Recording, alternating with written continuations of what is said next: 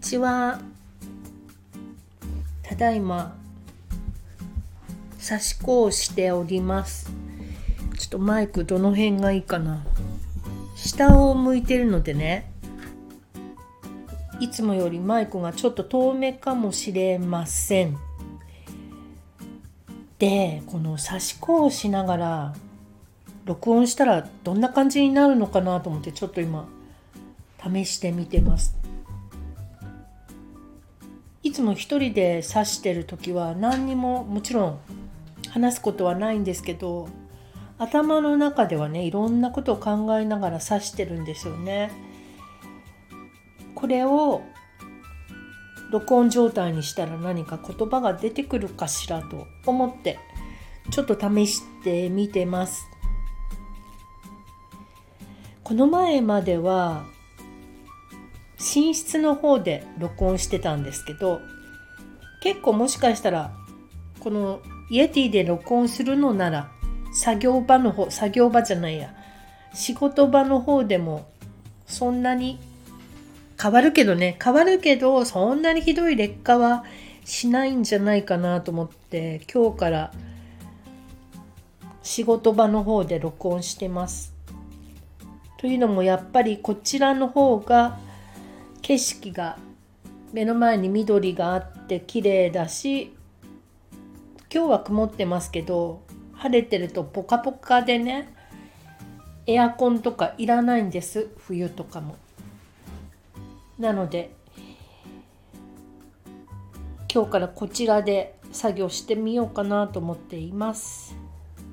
これね刺し子がもうクライマックスに差し掛かってるんですけどいい感じに布がねこう刺していくと何ていうのかなこうベコベコっとへこむというかこれフランスのなんとかっていう刺繍の手法もそうだと思うんだけどいい感じにねこうボコボコになるのね。これがもう愛おしくって。で自分で自分でなのかな？人のもそうなのかもしれないけど刺し子の付近を膝の上とかに置くとものすごくあったかいのよ。これは何でなんだろう？で刺し子を始めてからちょっとコップを置く時とかなんかこう食器を置く時もあれ？あれなんかここでもここで終わり？っていうことはまたずれる感じ？なんかねもうどこを指してるんだか分かんなくなってきちゃってね。ここ？次ここだ。でね食器がもろ木の机に当たる音っていうのが私結構好きじゃないっていうことが最近分かって。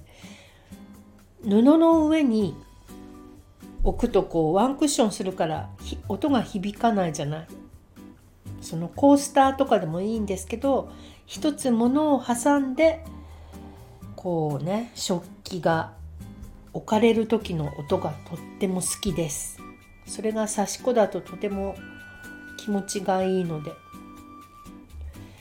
それと同時に思うのは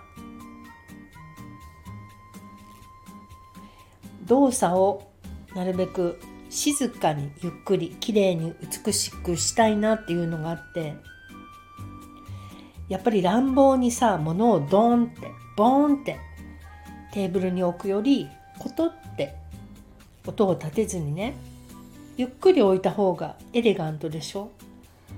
最近はそういうとこに気をつけたいなって思うようになりました。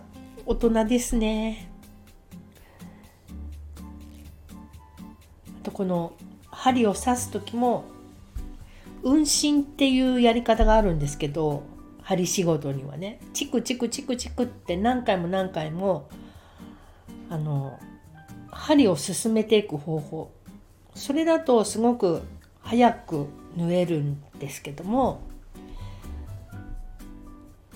今私が刺しているこの刺し子でもそのやり方はあるんですけど早く縫うことが目的ではないのでゆっくりゆっくり一区画ずつ針を通しています。針がこの布を通る時のプツっていう音とか糸がスーってね引っ張られる音とかまた次の箇所に針を通して裏側に通してこの作業を繰り返してるとすごく気持ちがいいんですね。特になんかこう決断しなきゃいけないこととかがある時に刺し子をよくやる気がします。考えられるのと無心になれるのとどっちも両方存在するというか、うん、多分でもどっちかっていうと考えないでいられるからやりたくなるのかも。そしてここから次は刺す場所がわからなくなってくるので待ち針で印をつけておきます。いやこれね今ピンクで刺してるんですけどすっごい綺麗なのよ。とグラデーション入った感じになっちゃったんだけどこれはこれで綺麗かも。でもやっぱり一色の方が綺麗かな。結果的にそう思いますね。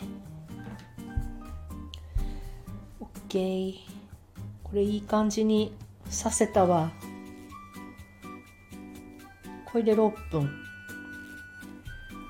これでえっ、ー、と1回。とこれで余った。糸を切ってこれで一度、えー、録音をやめてみようと思います。そうだ。ここで一つ告知なんですけれどもそうそう一つ忘れておりました。ポッドキャストの方でここ数日のうちに2つか3つ、えっ、ー、と、収録しています。そちらでは、愛についてという結構深いお話をしているのと、思いやりのエピソードというあるちょっと心温まるお話を紹介してます。それともう一つはじんわりしみた凪のおいとまえー、というテレビドラマについてデビューしてますのでよろしかったら聞いてみてください。だんだんね、ポッドキャストのどんな雰囲気でお話ししたらいいのかとか分かってきた。スタンド FM とは同じじゃダメなんだわ、これが。